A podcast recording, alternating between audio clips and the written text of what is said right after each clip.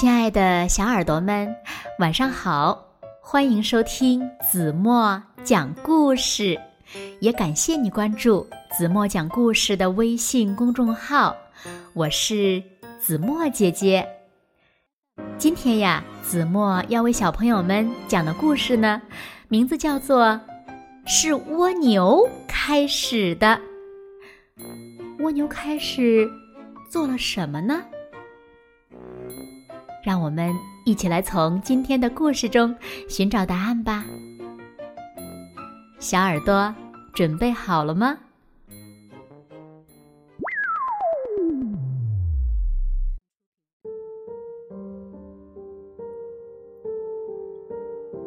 有一天，蜗牛遇见了一只猪。蜗牛说：“哇哦，你好肥呀！”想不到你的腿竟然没有被压垮。猪说：“我就是喜欢又圆又胖呀。”猪一边说，一边很满意的看着水里的倒影。猪又说：“我的身材刚刚好。”可以在泥巴里滚来滚去，而且我平时吃的也很开心。嗯，我很高兴我长成这样。猪一边说，一边迈着优美的舞步离开了。但是过了一会儿，猪想到蜗牛的批评，忽然很烦，所以呀。当他看到一直躲在林子里的小兔子后，他就说：“喂，你真是个胆小鬼，小心呐！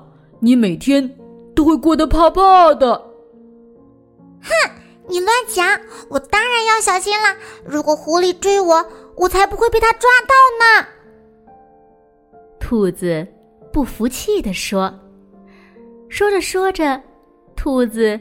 就躲进了树洞里。后来呢，兔子一想起猪的批评，就觉得很烦。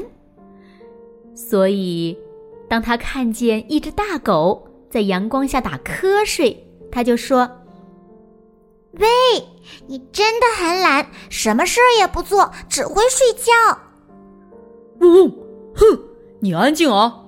我的日子过得很舒服。不是吗？我做了很多很多的美梦，梦见了胆小的猫，多汁的骨头，还有漂亮的狮子狗。大狗说完，又闭上了眼睛，打起了盹儿。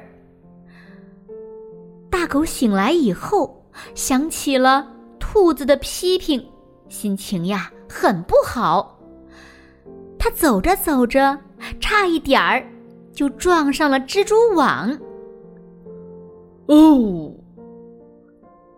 大狗看着蜘蛛，然后说：“嗡，你的腿这么细，好丑啊！”丑有丑的好处，大家不喜欢我的样子，反而离我远远的。哼！蜘蛛一边说。一边匆匆忙忙的爬到了网子的顶端，但是蜘蛛一想起大狗的批评，心情呀就很糟。所以呢，当他看见一只白鹅快乐的在草坪上吃草，就说：“喂，你这只呆头鹅，也许明天你就会被丢进汤锅里，你怎么都不怕呢？”明天，呃，呃，也许会，也许不会。为什么我要烦恼不能确定的事儿呢？白鹅静静的想了一下，说：“啊，我可不想让不快乐的想法破坏这可爱的一天哦。”他说完话，就跳进了清凉的蓝色湖水里。但是，蜘蛛的话还是破坏了白鹅快乐的一天。所以，当他看到蜗牛，就说：“嗨，慢吞吞的家伙！今天早上我看见你的时候，你在土堆下面。现在，现在我爬到土堆上面啦！”蜗牛骄傲的抢着说：“我在上面看美丽的风景。”还和土拨鼠愉快的聊天，多美好呀！但是到了晚上，蜗牛却很生气。它坐在壳里生着闷气。哼，白鹅居然笑话我慢吞吞。这个时候，他突然想起。自己对猪说过的话。哎呀，糟糕！我明天一定要去向猪道歉。第二天一早，蜗牛就出发到水坑边去找猪了。他喘着气对猪道歉：“我非常非常对不起你。”为什么呢？为什么对不起呢？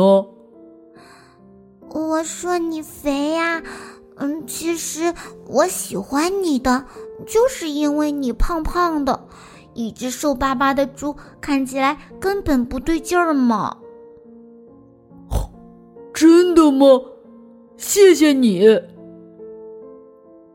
这个时候呢，猪也想起了自己对兔子说过的话。对不起，蜗牛，我有很重要的事儿，我先走了。说完，猪就急急忙忙的去找兔子了。在天黑以前，猪已经向兔子说了对不起，兔子也向大狗说了对不起，大狗也向蜘蛛说了对不起，蜘蛛也向白鹅说了对不起。当然了，白鹅也向蜗牛说了对不起。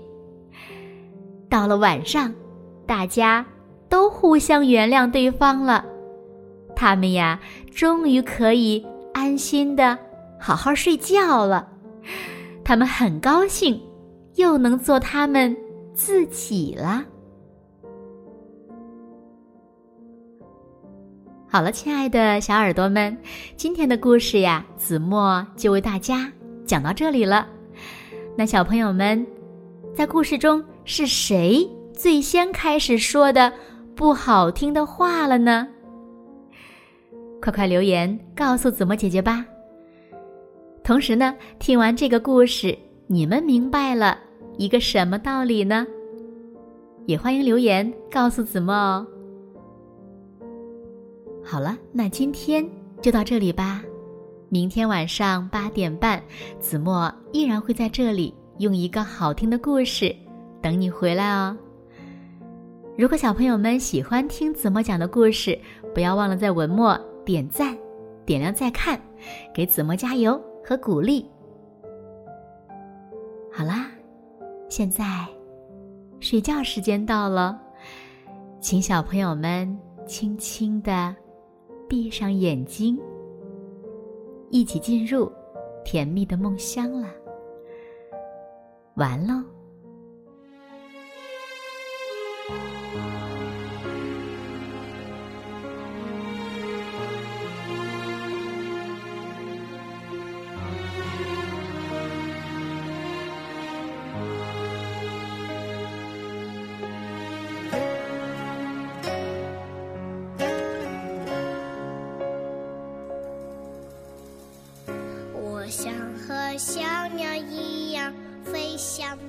天空，我想和鱼儿一样畅游在水中。